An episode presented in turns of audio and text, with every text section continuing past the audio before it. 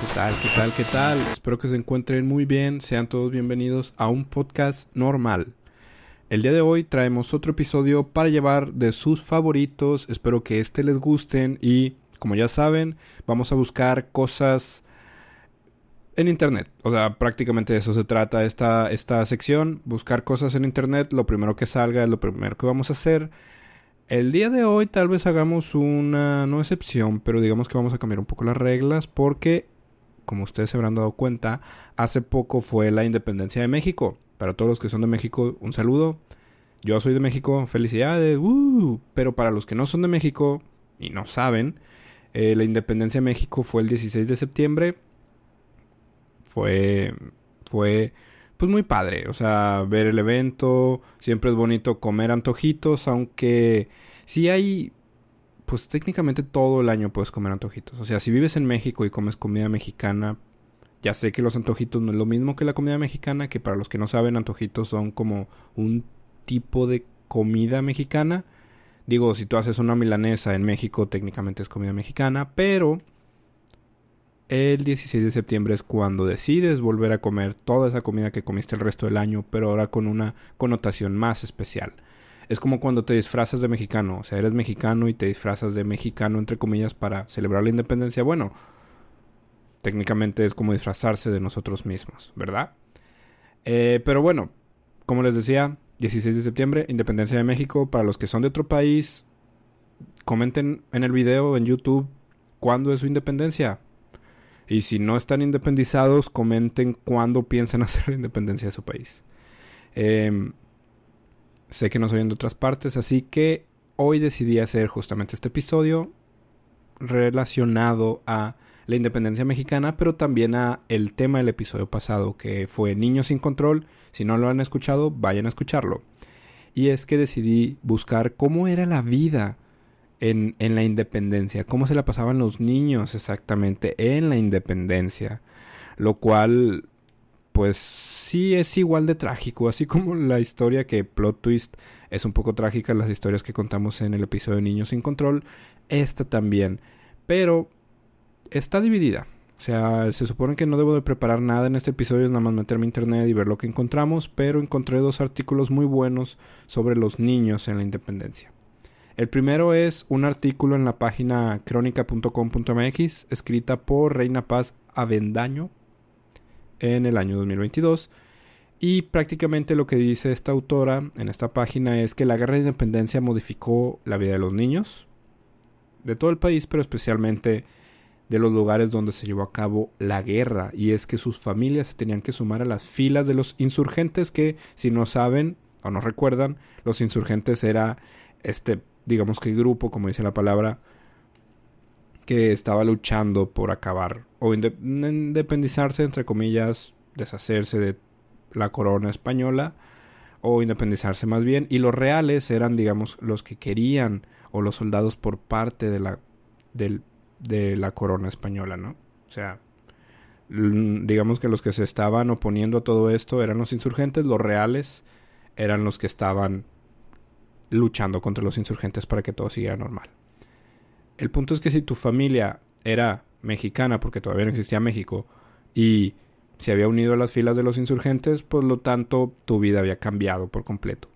Dejabas tu, entre comillas, calmada vida y te unías a campamentos y vivías la vida de un insurgente, sí, que para mala fortuna de la mayoría, pues no era tan cool. Hay una autora que se llama Aurea Ávila, que es historiadora del Instituto Nacional de Estudios Históricos de las Revoluciones de México, o el INE-HRM, que dice, la mayoría de los niños se unieron a sus papás a la insurgencia en los ejércitos de Hidalgo, Morelos y Guerrero, todos estos personajes de la independencia de México, así que prácticamente sus familias fueron a la guerra y en los campamentos hicieron su vida cotidiana. Los niños, hombres, eran los encargados de acarrear la leña para encender el fuego, repartir la pastura para los caballos, transportaban agua y cuidaban a los caballos. Y las niñas ayudaban a las mamás a hacer la comida, a cuidar a sus hermanos o hermanas y padecieron el rapto. Wow, eso no lo había leído. Qué feo. Pero sí, definitivamente los campamentos de guerra no eran el lugar para niños, pero ahí había niños. Tenemos un caso, y aquí comenta la autora Ávila, un caso muy pues, documentado, entre comillas, de la hija de un insurgente. Este insurgente se llamaba Pedro Moreno. Y la hija, de dos años de edad, se llamaba Guadalupe Moreno. Y es que el papá había capturado al comandante real, realista, por así decirlo, realista, ese es el nombre correcto, José Brillanti, recuerden los realistas, los que querían que todo continuara sobre siendo la corona española. El punto es que le escribieron una carta al padre, o sea, los realistas le escribieron una carta al padre diciendo, ¿sabes qué? Tenemos a tu hija de dos años. Tú eh, capturaste a nuestro comandante, libérala y te damos a tu hija de regreso.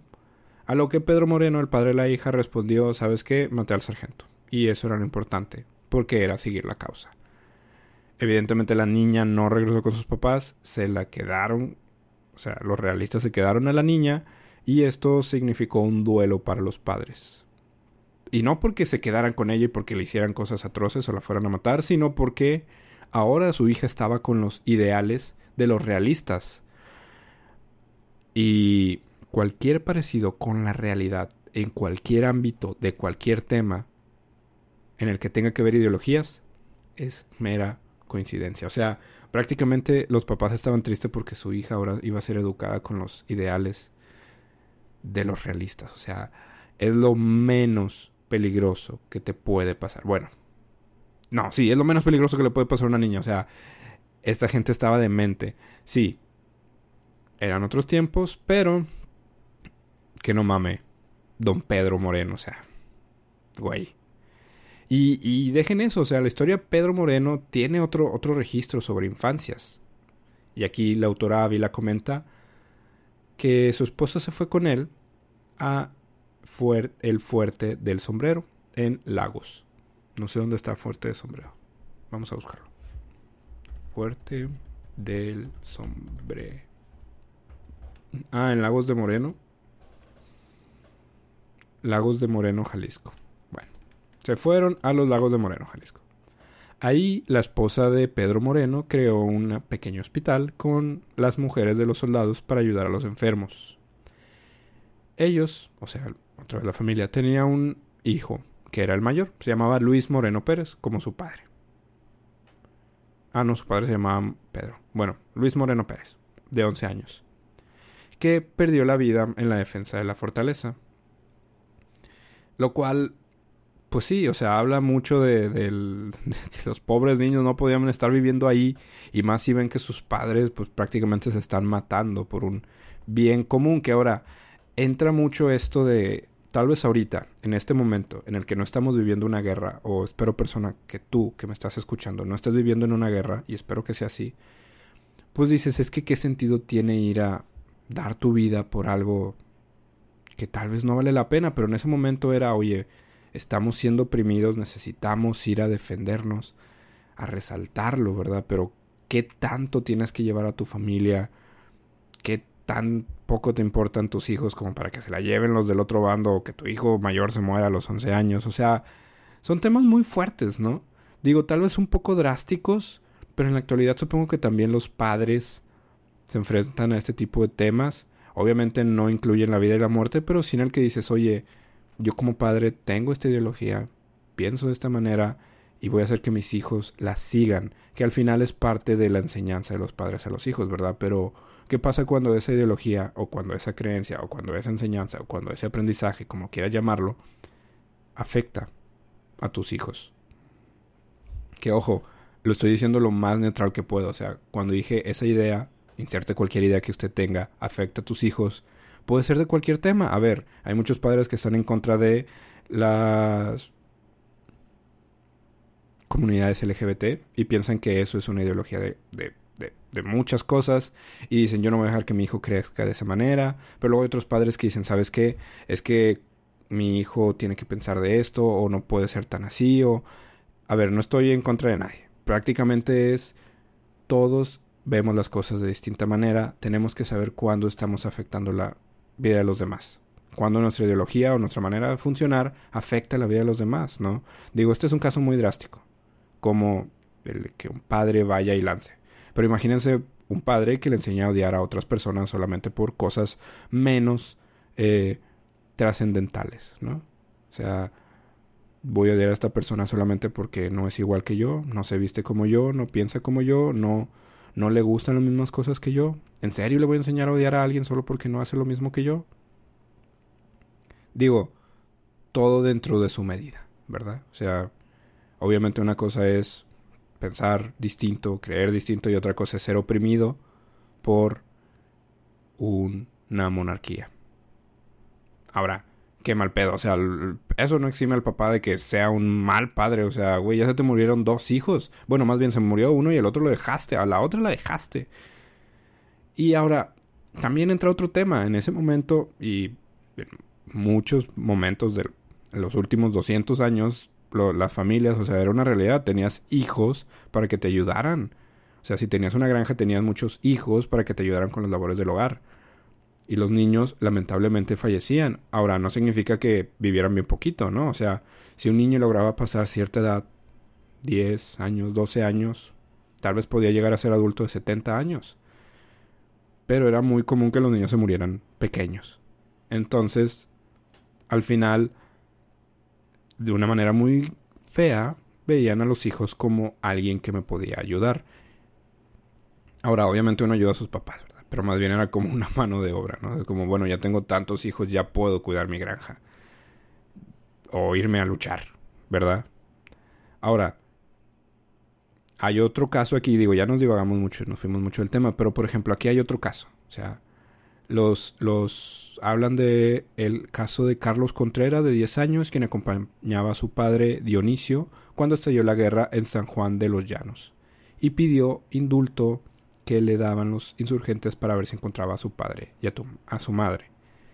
Otro caso también es del niño Mateo Villegas, de 11 años, que declaró que subió con su madre al fuerte por el amor a un hermano que andaba insurgente y que se hallaba solo y que ignoraba el paradero de su madre y su hermano. Eh, son niños, bueno, prácticamente eran niños desaparecidos que pedían como, oye, no me mates, quiero ayudar a mis papás o quiero encontrar a mis papás, ¿verdad? Ahora, la investigadora Ávila señala que la infancia, que las infancias no se asumieron por convicción propia a la independencia. O sea, los niños no decidieron ir a la independencia. Técnicamente estos niños están en formación y se unieron a la familia que iba a la guerra. Y eso les cambió la vida. Ahora, hay un caso muy famoso que es el de Narciso Mendoza, el niño artillero. Y ese es justamente el tema principal del día de hoy. Digo, ya empezamos a hablar un poco de lo de los niños, las crianzas en la guerra. Pero hay un caso muy famoso del niño artillero, Narciso Mendoza, que desde donde sea, si nos está escuchando desde México, tal vez hay una calle que se llama Niño Artillero, una colonia que se llama Niño Artillero, aquí en Monterrey hay una colonia que se llama Niño Artillero, hay una escuela primaria, secundaria que se llama Niño Artillero o Narciso García Mendoza. De seguro en Puebla o en Digo, es que Narciso García Mendoza nació en Puebla. Tal vez en Puebla hay alguna escuela o colonia que se llame así. Y hablando un poco más de esto, como ya les dije, nació en Puebla. Fue Narciso García, un militar mexicano que participó en la independencia de México y en la segunda intervención francesa. Ahora, se le conoce al, a esta persona, el niño artillero, porque tuvo un papel muy importante en el batallón infantil. ya me estoy quedando ronco. A ver, esperen un momento. Listo. Em, sí. Eh, estaba en el batallón infantil. Este batallón infantil fue creado por otro personaje importante de la, de la independencia, perdón, de la independencia de México, que fue José Marías Morelos y Pavón. José María Morelos y Pavón o José María Teclo Morelos Pavón y Pérez, mejor conocido como José María Morelos. Eh, un personaje importantísimo insurgente, creó un grupo, un batallón infantil llamado los emulantes. Y es que se les decía emulantes porque emulaban lo que hacían sus papás en el campo de batalla. O sea, eran niños que no los mandaban a luchar contra adultos, simplemente ayudaban en distintas tareas en el campo de batalla y emulaban como si estuvieran luchando. Y esa era la intención. O sea, a este güey, a José María Morelos y Pavón, se le ocurrió, vamos a llevar niños al campo de batalla. Y uno pensará, ah, bueno, estaban escondidillos. No, o sea, era la guerra, estaban en las trincheras, ahí estaban los niños ayudando, ¿verdad? Que ahora, tal vez, si ustedes piensan en la guerra, piensen, si han visto muchas películas en la Segunda Guerra Mundial, en, en trincheras, que sí existían las trincheras, pero así metidos, o sea, esto fue hace 200 años no había tantas cosas en México, no había tantas ciudades tan grandes. Cuando iban a pueblos, no iban a pueblos que estaban todos subidos a los edificios. O sea, sí había edificios, pero prácticamente hace 200 años un pueblo en México era una plaza, una iglesia y se acabó. Y tres casas alrededor. O sea, eso era lo que tenían que cuidar. Pero había gente ahí, ¿verdad? O sea, hacían alrededor de la plaza generalmente una trinchera, agarraban sacos o lo que sea, o carretas o lo que encontraran para evitar el paso de estos güeyes de los reales. Y se ponían atrás de las trincheras y empezaban a disparar. Si tenían armas, a lanzar piedras y si no tenían nada más. Y los niños estaban, si tenían cañones o algo así. Generalmente como ya estaban en el grupo insurgente, pues ya los insurgentes tenían un poco más de armas, ¿verdad? Pero como quiera era igual desastroso. O sea, es, igual de mortal estar en cualquier tipo de guerra. Ahora, hablando un poco de la biografía de este niño, que es una biografía muy corta, eh, nació... Ah, yo dije que nació en Puebla. No nació en Puebla, perdón. Nació en Villa de Cuautla, Morelos. Se desconoce la fecha exacta, pero fue en el año 1800. Ahora, como lo mencioné, se unió al grupo de los emulantes que había este fundado José María Morelos. Y dato curioso, José María Morelos tenía un hijo que se llamaba Juan Nepomuceno Almonte, que era el líder de esta guerrilla. O sea, básicamente güey fue como creó al primer Nepo Baby de, de la independencia. O sea, este güey puso a su hijo su hijo, o sea, no era, puso a su hijo al cargo de los emulantes, que para constatar, este grupo era de niños, o sea, era entre 8 y 16 años. Imagínense un fucking niño de 10 años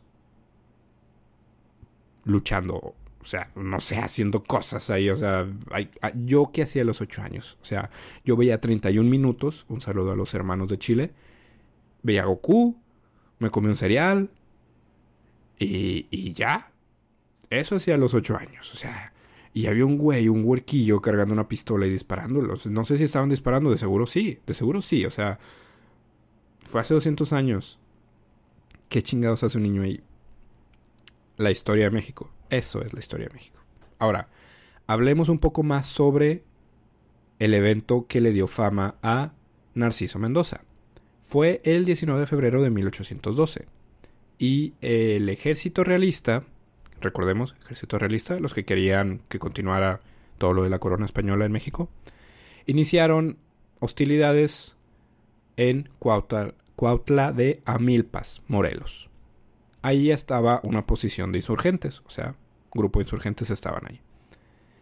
El gobierno virreinal, porque en ese momento así se le llamaba al, al imperio, gobierno que estaba aquí, el virreinato, esperaba una victoria fácil. Dos semanas máximo se deshacían de, de los insurgentes y obtenían a Cuautla de Amimpas. Pero este combate pues se extendió. En realidad se convirtió, se convirtió en el primer episodio de la resistencia.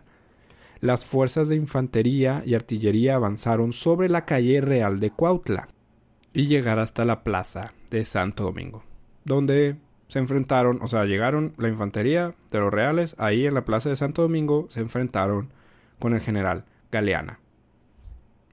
Que como les dije, en la plaza de Santo Domingo había trincheras, o sea, la gente estaba ya trincherada. El combate fue muy caótico, fue muy feroz en ambos lados y los vecinos del pueblo arrojaban piedras para defenderse. O sea, lo que les estaba diciendo. Ahora, apareció un rumor mediante... estaban en pleno combate. Apareció un rumor en las trincheras insurgentes de que Galeana, que era el general, había sido derrotado. Entonces ese rumor, o sea, había un chingo de desmadre, nadie sabía qué estaba pasando. Y de empieza un rumor de que, güey, nos están disparando. Ey, parece que el general Galeana ya fue derrotado. Vámonos de aquí. O sea, es como, ¿para qué seguimos peleando? Ya, ya perdimos. Nuestro general perdió, se rindió, lo derrotaron. Así que los hombres se dispersaron y abandonaron la plaza. Sin embargo, eso significaba, obviamente, una victoria para los reales. Y justo en ese momento apareció el niño Narciso Mendoza. Corrió hacia un cañón, lo detonó y logró hacer un básicamente un pozo en la columna enemiga Así que entonces como que todos vieron de que, güey, ¿qué pedo? ¿Quién detonó ese, ese cañón? Ah, fue ese niño. Oye, mira, parece que mataba a unos... Mm, varios personas del ejército. Hey, vamos a seguir peleando. Y volvieron a pelear, recuperaron la plaza de Santo Domingo. Ahora, este hecho fue fundamental en la resistencia insurgente y cuando recuperaron la plaza y acabó la, la batalla, al niño se le empezó a conocer o al niño Mendoza, a este Narciso Mendoza, se le empezó a conocer como el niño artillero. Ahora, hay un hecho de un historiador que se llama Carlos María de Bustamante, que básicamente dice esto, que estaban abandonando la, no lo voy a leer porque está escrito muy raro, pero básicamente dice, afectados de pavor, sus defensores abandonaron la artillería y la plazuela de Santo Domingo quedó casi escueta. Digo, ya lo estoy leyendo, ¿verdad? Dije que no lo iba a leer y ya lo estoy leyendo. Em, había un muchacho en esa plaza de 12 años llamado Narciso. Alguien le hirió el brazo y este niño no tuvo más refugio que afianzarse con una mano de un palo de la misma batería y con el otro tomar la mecha que estaba clavada en el suelo y dio maquinalmente fuego al cañón que mató a quien lo había herido y contuvo al enemigo de avanzar. Todos volvieron a sus puestos, incluyendo el general Galeana, y quedó restablecido el orden. Sí, dije que no lo iba a leer y ya lo leí. Prácticamente después de la batalla, Mendoza se convirtió en el líder, en un importante líder de los insurgentes. Un niño de 12 años se convirtió en, un líder importante de la, de la insurgencia. Y pues agarró habilidad militar, obviamente, disciplina, tuvo un ejército, puso disciplina en su ejército y realizó, consiguió algunas otras victorias contra los reales. Mantuvo su lealtad hasta Morelos, que si no saben qué le pasó a Morelos, prácticamente lo capturaron y lo mataron. O sea, tres años después de que ocurrió esto, lo capturaron y lo mataron. Lo cual fue un duro golpe para la insurgencia. Pero, si no se sabe en la historia mexicana, después de Morelos llegó Vicente Guerrero. Y pasaron muchas otras cosas más de que las que no voy a decir, pero después de esto se consumó la independencia. Y fue ascendido a coronel de artillería en el ejército trigarante, el famoso ejército de las tres garantías, así es. Eh, también fue invitado a participar en la guerra de independencia de Texas con Juan Nepomuceno, pero lo rechazó. Intervino en la Segunda Guerra Francesa y pues como les digo, vivió 88 años, así que de niño, pues fue un niño muy precoz, tal vez, en el sentido de matar gente a una temprana edad y ser un artillero o lo que sea. Entonces ya saben que si hay historia de niños en la, en la independencia, ay, porque sigo diciendo revolución, en la independencia mexicana, la independencia mexicana Gracias a los héroes patrios. Gracias por tanto, perdón por tan poco. Gracias, niño artillero, por destruir a la persona que te, te, te lastimó el brazo. Y cuiden a sus hijos. Procuren no unirse a revueltas.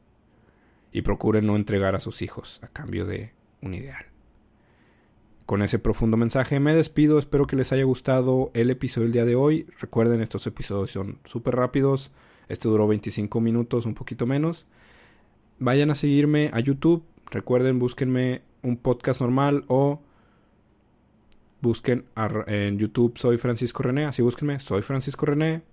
Ahí me van a encontrar Comenten en el video de dónde nos están escuchando y cuándo es su independencia. Si no, síganme en Instagram. Podcast.normal, arroba podcast.normal. Ahí subo cada vez que hay un nuevo episodio. Subo los títulos, por así decirlo, de los episodios nuevos y las ligas. Así que si no me encuentran en YouTube, métanse ahí a podcast.normal en el Instagram. Me van a encontrar, ahí van a encontrar todas las ligas. Muchas gracias y nos vemos la próxima. Bye.